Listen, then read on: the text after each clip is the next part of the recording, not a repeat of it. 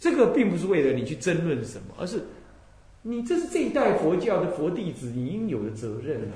因为这一代产生了这种疑问，那是时代因缘的不一样。以前的人不会去注意，以前的中国祖师，他门关起来，他不需他大藏经都读不完了，他哪里还读英文的、日文的论文，还去读巴利文、藏文？哪有这种事？是不是？问题是现在已经有了这些，而这些就代表的藏传系统、学术系统，嗯，南传系统的思想，它跟你中国佛教的原有的思想是不一样的。问题是什么是中国佛教的原来系统呢？不是的，它也是缘起性空。什么是中国佛教？佛陀出世了两两千五百年前，那个时候中国还没有佛教，对不对？入灭之后近一百近一千年才开始传入，呃，近五百年，呃，近五百年才开始传入所谓的佛教。那个时候的中国人还不了解佛教，他了解佛教的还不如说了解道教的更多，了解儒家的更多。慢慢的一代一代的祖师呢，去解释，去弘扬，他去实践，并且把他的理解结晶说明出来。这个时候，慢慢的凝聚汇集，在时代的流传跟时时间的凝聚，还有人的思想跟文献的凝聚之后，我们后来人往前一看，我们听到看到了形式、作风，还有文字记载，这合起来。我们就说，那叫做用汉文来记载这一切，以及表现成为它的建筑的生活方式的这一切，我们才说那叫做中国佛教。中国佛教没有自信的，它是缘起的，所以说中国佛教不是完成的，他明天还会是中国佛教。三十年后，人家来看今天的平行式的生活，他会说那是中国佛教。所以中国佛教是停在哪一段时间是叫做中国佛教呢？没有。所以汉传佛教它也一直在变化当中，它也一直在成长或者衰落。那看每一代的佛弟子怎么去面对。所以不要死死板板的说汉传佛教是怎么样，汉传汉传佛教有一个什么样子的样子做基础，但它不会停在那儿，它是一个变动不居的，一直演变下去的一个一个一个有机体。因此，我们今天我们就在创造新的汉，不是新的，而是我们正在继承，也同时面对时代的因缘的考验跟挑战。我们正在进行什么呢？汉传佛教的另一个层、另另一个面，或者说另一个时间阶段的发展的工程，这个工程。那这个时候，我面临的净土教是过去祖师大德一直弘扬的净土教法。现在我们正面临了祖师所面没有面临过的质疑，这些质疑来自于思想的开放，整个地球变成是个地球村，各个地区的佛法呢都已经传入到汉地里头来了，尤其是台湾是非常多元的地方。那我不久的将来，大陆也马上这样。这个时候，他们读的是不一样的非汉文系统的教典。他们可以去赞叹，他们可以去弘扬，那他们所熟悉的那些教典。这个时候，在反看汉汉文记录以及汉地所表现作为代表的汉传佛教的时候，他不可避免的会对净土法门呢，这叫难信难解之法嘛，是不是这样的？这个难信难解之法，他他产生怀疑，甚至某种意义上呢，稍没有修养一点的，他可能会批评。这是理所当然的，这也是必然的。佛陀弟子当中本来就个个称第一，表示他们个人发展的情况不一样，对不对？所以这个应该是一个很正常的面对，也很心平气和的给予面对，而不应该是念佛的人一听到有人对念佛法门有一点批评了，呀跳起来，然后在心里头就就不高兴，或者是在心里头表示怜悯，说这种人可怜啊，毁谤阿弥陀佛净土法门会下地狱。不是这样子来解决问题，这些是你个人能够啊，算了，你就这样想。可是对于一个中国佛教正在重新兴盛的这个时这个时期，你出现在这个时代的你这位这你你身为这样的出家人来说，你你不能这样就这样让他跳过去，你得去面对，你得去面对，你也得去解释，你也得替中国佛教。尤其是净土法门，找出一条仍然可以往下走，而且很庄严，可以面对各种质疑，他都能坦然的说：“我的道理是这样，你的质疑，你我不能拒绝你的质疑，但是你的质疑我是可以解释的。”这样子呢，就智力来说，你是清楚明白。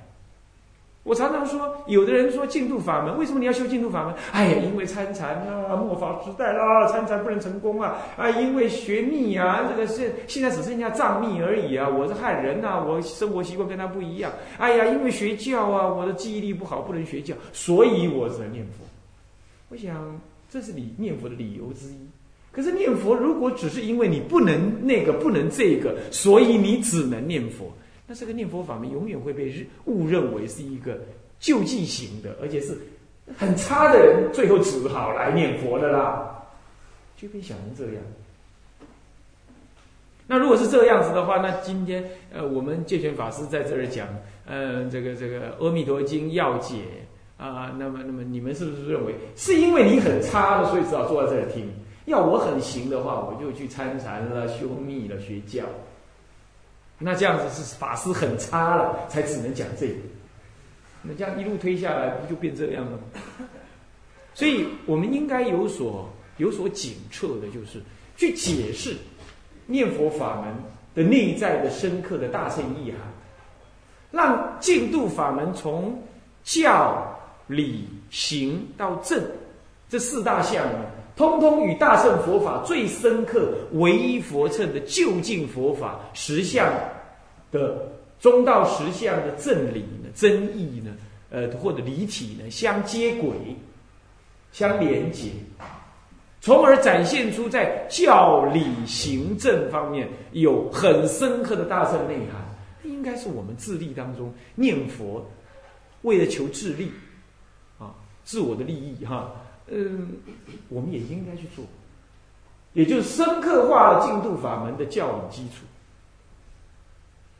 让净度法门的教理行政呢，通通跟大乘佛法的最究竟的真理相接轨。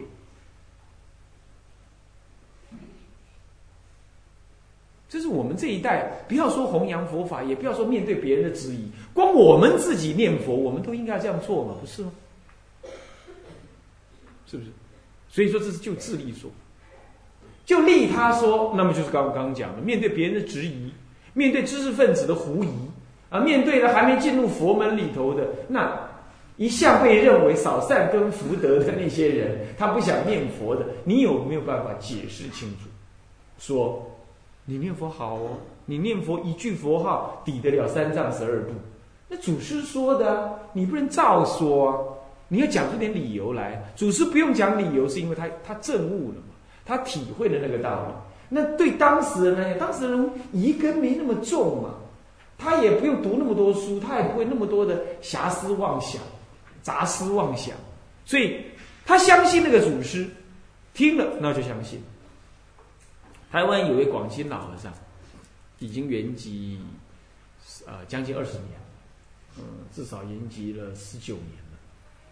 那么呢，他呢，他是参禅在我们大陆，就是就是我们福建省清源山福州那个清源清源山承天寺那里出家的，啊，承天寺泉州嘛，啊，在泉州啊的承天寺出家，然后住在后面的那个清源山石洞里，啊，那么修禅，最后他来到台湾教人家念佛，他教人家念佛，他没有什么讲什么道理的，他是他告诉不要读佛学院，第一不要读佛学院啊。第二，那么呢，经典不必一下读那么多，那么呢，怎么样？多做事，多发心做事，做了忘我，然后多念佛。他的法门就这样。那有任何信徒来啊，无论是什么疑难杂症呢，他们家小孩子做生意失败啦，媳妇儿不能生小孩了，还蟑螂太多了 这一类事情呢，他来问他怎么办，他就跟他讲念阿弥陀佛，念阿弥陀佛。哎，怪了，他答案都一个，但是每一个人都要再去问一下。那问一下，他哪有永远是一个念阿弥陀佛？那所有人回去都念佛，他没跟他讲道理，他回去就要念佛。什么原因呢？因为看着他样子，他他修行成就了，他在台湾二三十年，他不吃一粒米，他只喝姜吃水果，所以人家叫他水果师，是这样。他确实是有一些神通妙用啊，一般人体会的或者说出来的啊，如果不是不是编造出来的话，那看那样子确实是有啊。那不过他从来不讲，他也不讲玄讲说妙。人家来了问任何问题，最后问他叔，我想出家耶，那我要做什么准备？啊，念阿弥陀佛。他是叫念阿弥陀佛，他没别的话。你明明知道他不会有第二个答案，可是。天天有游览车，游览车听懂吗？大型的那巴士游览车，坐住个坐个二三十四五十个人呢，是几十台几十台的上山，还要朝山朝了两个小时上去，那全身乌漆八黑流的汗了，然后啊跪在那儿，一堆人跪在那儿，一一问问题，然后他答案永远就一个念阿弥陀佛。那但是所有人呢都得要去问他了，亲口从他嘴里听到念阿弥陀佛，他就回去欢喜的念。这就你可以知道说，古德为什么不用对阿弥陀佛解释太多？他有修有证嘛。他面对的众生呢，虔诚恭敬，已经准备好相信这位祖师所说的任何建议，他已经准备好了。他不任何，他不存有任何的怀疑跟谴责。道信禅师说的“自道无难，唯嫌谴责”，他你不不谴责嘛？他已经准备好了。嗯，菩提道次第广论上说，你是一个法器，你已经能够承承载的那个法法的甘露，你已经拿那个法器来，你不是负着钵，负着那个碗，你不是，你是承着它，你已经准备接受任何东西，然后你拿在你拿他眼前来说，我有这个问题，那有什么办法？他仍然给你一个铜板下去，那是你的，你亲自问他，他亲自告诉你啊，你也准备接受他的任何建议。他告诉你，他是不是重复那个答案一点都不重要。至于这个答案的内在理由是什么也不重要，因为我相信他。听懂了吗？我相信。所以当他告诉你，你回去念佛，你就会欢喜回去念佛。在这之前你不欢喜，在这之后你就欢喜。所以你就可以知道说，主古德不是愚痴，他不是没有智慧，但是他知道那众生这样就够了。所以他也单刀直入的告诉你，你就念佛，那你就回去念所以古德说：“三藏十二部，一句弥陀，寒色盖寒色殆尽。”那时候众生听得下去啊，理解呀，业障没那么重，疑根没那么强，他听下去了，他就回去了，他就念了，那这个文字也就被记录下来。哦，那现在现在一堆人准备怀疑佛法。准备排斥念佛法一堆人自己去读了一堆经典，自以为是的解释了一堆。楞严经上说无名，对，知见立知无名本。知见，知见是你的经验为本。那你这个，你这有瑕的，有瑕疵的，有瑕疵的，而且是是不圆满的，更何况是狭隘的。这种人间的经验，人间的经验。你来解释佛法，那当然会解释错误。所以你用你的狭隘的知见、成见来立你从读佛经当中读来的那些知的的的的的知识的知见而立知，那根本就是无名加无名。所以说，名为无名之本。这个眼睛上就说的很清楚明白。所以现代人是经不读还好，是越读越糊涂，越读越远离了佛法。何况他还去做研究呢？经曾经有一段时间，台湾也这样讲，说经不是拿来诵的，经应该拿来读、拿来研究的。我说恰恰好相反，经不是拿来研究的，经应该是拿来刻诵。经是来自于佛的圆满的自信中，因依于众生的根器自然流露。虽然它被集结集起来，翻译成中文、英文，什么文都没关系，真理。来自于佛陀心理实相中的真理，是不会因为文字而有所差别。那为什么呢？为什么你敢这样相信呢？因为你相信你与佛的实相的佛性也无二无别。所以我并不担心经典被怎么翻译有什么样子的过失，我只担心我在诵经的过程当中我不具足信心。我甚至不担心诵经过程中我有妄想。废话，我是凡夫，当然有妄想。但是我重点更重点在于，我相信我诵经的效果，这样就够了。我准备相信他，我让经文的一句一句，就这样点点滴滴的流露住我的心，然后又就流出去。读经不是增加什么，读经只是让你消除了什么。但是在读经的过程，你也不是要消除什么，它自然的就能够增上你的智慧。我们读经是这样读的，可现代人不是这样想的。现在拿经典来字字句句的比对研究，我说那样子是更遥远于佛法，更远离的佛法。可是今今天不都这些人吗？你看你们法师不也在讲经吗？是不是？他也在研究嘛？是不是？不是的，他在导引你们去理解而已。这个理解的，并不是说你们不要去去读经。可是太多人是连读经、连离、连正式的去修他都不修，他就在文字上先要搞懂，你不可能搞懂，要修才能修懂，不是去搞懂的。至于讲解是诱发你去修，不是诱发你去懂。你听，你听得懂意思吗？讲解经是诱发你去修，所以讲经本来就是修行，讲的人是修行，听经也是修行。是这样。那如果你了解了这样，那么你就说了，那个时代的众生根本不需要多说。可在这个时代，我们不说不行，你得把它说清楚，不然他就狐狐疑不行。他甚至在内心里头起诽谤。对自利来说，你可以不用理他；但对利他，或者对整个大乘佛法在中国的流传来说，失去了对净土法门的信仰。信心跟实践对中国佛教有极大的损害，对众生的解脱有极大的不利。所以你在这个时代，你必须要试着去深刻化的理解净土法门。你说法师不用，我就像你刚刚说的那个那个广清老和尚的信徒一样，我听了阿弥陀佛之后，我再也不怀疑，我就念佛，很好，你的善根很足够。那么我以下所讲，我这几天将要讲的，你可以听听就算了，或者你根本就不要听，没关系。就智力的立场来说是这样，你够了，是不是？你也有所体会了，那那那你你你甚至理解的比我多，那不用听我饶舌。不过如果就利他来说，那就不一样。利他来说是，哎，这有什么道理呀？我虽然念得好啊，我念得很欢喜，我觉得它有用啊。可是当人家直问这样、直问那样的时候，那我，我我要不要回答？我怎么回答呢？比如说，到底念佛是修定还是修慧？哎，那么若一心，若一日，乃至二日、三日，乃至七日，一心不乱，这一心不乱是不是入定？那我乃至于一刹那我都入不了定，何况一日乃至七日？那我这样念佛不是没成功吗？我不能成功？这样子的问法应该是很合理，也很很很怎么样啊？很很很实际，也看得出来他想念佛，对吧？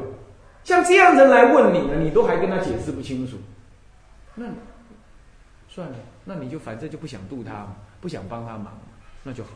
如果你想帮他忙，人家这样问也没有刻意的问难也是很合理的问法。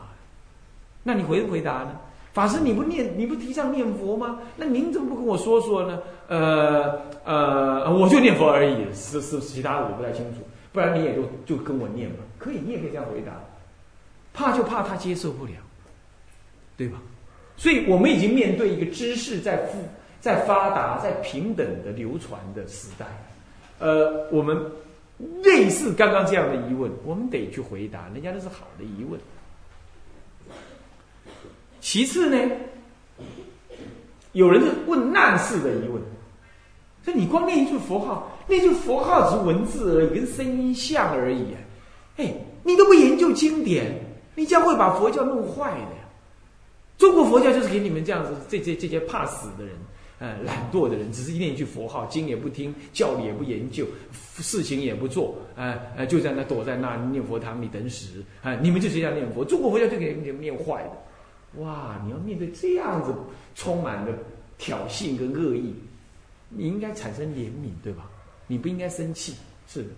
可是你怜悯完了，你你接着这样想，哦，他少善根福德因缘啊，那就等以后吧。那我呢，修道人不跟人家争论，哼那你也可以这样想。可是这个时候呢，你就默然。如果你是在家人，你默然，你让周围的在家世俗人呢嘲笑佛教徒没有知识。那么如果你是出家人，你会让周围的出家人呢更肆无忌惮的批评净土教。你的默然代表你的接受，至少代表着你的无力，无力给给予什么解释。所以你你你就变成真的是。推动佛教衰败的那只手，因为你被说中了。所以，如果面对利他、面对他人的质疑，我还是建议各位，好歹你说出一点理由来。这也就是今天我们这个题目的内在的原因。为什么要讲解这个题目？当时为什么要要写这样子一个题目？这个题目当时是呃有慧空法师他举办了一个在台台湾大学。的一个论文发表会，他举办。那么呢，他谈的是谈念佛与参禅的这样一个大主题。那这两个主题就，呃，就很很尖锐啊。自古以来，中国佛教里头的禅师也有反对念佛，啊，也有说念佛要参禅，参禅要念佛的，当然也有禅净双修的。也有一直以来到现在还是有的，认为禅境不能双修的等等，这样。那么在中国佛教本身就有这种这种疑问，那何况其他弘扬佛法的地方，藏传、南传，他一进来，他他就摆明了，你们怎么拜观音菩萨？观音菩萨是女人呢？你怎么拜女人呢？他马上就这样讲。那想想也对，观音菩萨有头发，是不是这样？那什么？还身上挂了那么一堆东西，你看这这这不是这这不是香花璎珞吗？这怎怎么会这样呢？你们这中国佛教，这简直就变外道。那我们看他拜四面佛也很奇怪，是不是这样的？那那那那那就是大梵天啊，那那你你他们也拜的很高兴，可是他还跟你说，那好歹是佛，名字还是还是叫佛，你们都拜的女人的呢？那这样。还有观音菩萨，那念阿弥陀佛，那我们念释迦佛，哪有什么阿弥陀佛呢？嗯，那几年几月生的？啊，哪一年的月圆之日生的？没有嘛，念阿弥陀，那就是没办法了，就这样。那那西藏传佛教，当然他们有破瓦法啦，也有有长生佛修法啦等等，但总是总是不兴，不是顶兴盛。啊，他们有更大的法，哎，十轮金刚，什么样即身成佛的什么这那儿那那如何这般啊？他觉得孩子念阿弥陀佛，这这是老太婆、老斋公斋婆念的，这这有为的年轻人应该去考格西，是不是这样子啊？那么应该去做呃做活佛，嗯，下次再来娑婆世界转世。转世做活佛，利益众生，不这不是才行菩萨道吗？怎么这次就跑到极乐世界去了？躲到窝到哪里去？嗯，你们你们讲怎么可以？这怎么能叫大乘佛法？还有太虚老法师到了南洋一带看一看，他回来，太虚老法师你知道吗？啊啊，现在在哪个寺庙？往生了啦，那好久了，对不对？那他怎么说呢？他说：“哎呀，这个中国佛教呢，有大乘之名啊，实在是声闻法。”那么呢，这人家在南传佛教这一边呢，虽然名为小乘佛法，实际是大乘心。他也讲了这话，哎呀，这话今天传送到今天了。很多人，很多人对大乘佛法，呃，尤其是中国大乘佛法有意见的，他也拿太虚大师这句话来嘲弄、轻视我们汉地的佛教。他自己是汉人，他也这样，无所谓，不一定你是汉人，你就一定要尊。呃，尊敬汉传佛教。问题是汉传佛教真的像他说的那样吗？那只能是表象这样，但是实际理地不是这样。那么他这样老人家这么说，因为他是代虚大师嘛，你就理正听他说好了，是不是？他说的都对，那这样中国佛教怎么继承呢？那他就给你盖棺论定了嘛？那中国佛教就完了，是不是？唯一大师说：“呃，这个中国的比丘早就已经死光了，对不对？已经没有比丘戒了，对吗？是我没有拆他老人家的章，他就这么讲的嘛。那你们算什么？还有人批，还有人批南传的袈裟，那你们算什么？啊，那是到南传去受戒。嗯，汉地真的果然没有了，还还是还是算了。他说他的，你说你的，那这样还是人家还是拿那句话来问你们祖师自己说的嘛？你们已经没必修了，你们还穿着袈裟干什么？那还有人就这样讲，不，我们是还是穿袈裟，学习就对了，学习就对了。好了，那你去到其他地区去的佛教，那就在后面，你你连沙弥都不算。是不是啊？管你半月半月送戒，呃，是不是？那不假的，所以你也得解释啊。所以说不能够不能够说祖师说了都算，也不是。你作为一个后代继承汉地佛教的人来讲，你得找出出路了，你得找出一个综合点来。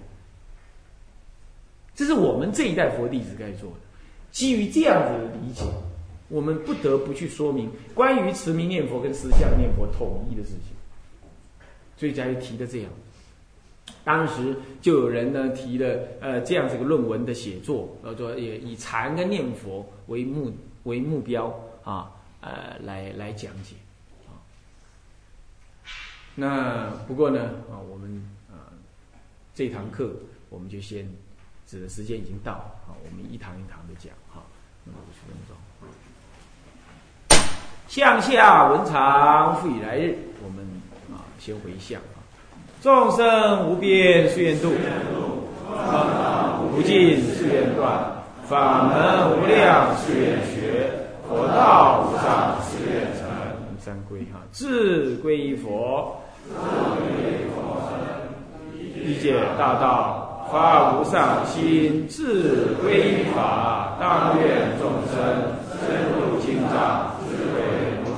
自归生，当愿众生同理大众，一切万愿以此功德庄严佛净土上报四重恩下济三途苦若有见闻者悉发菩提心尽此一报身同生极乐国。南无阿弥陀佛。南无阿弥陀佛。南无阿弥陀佛。南无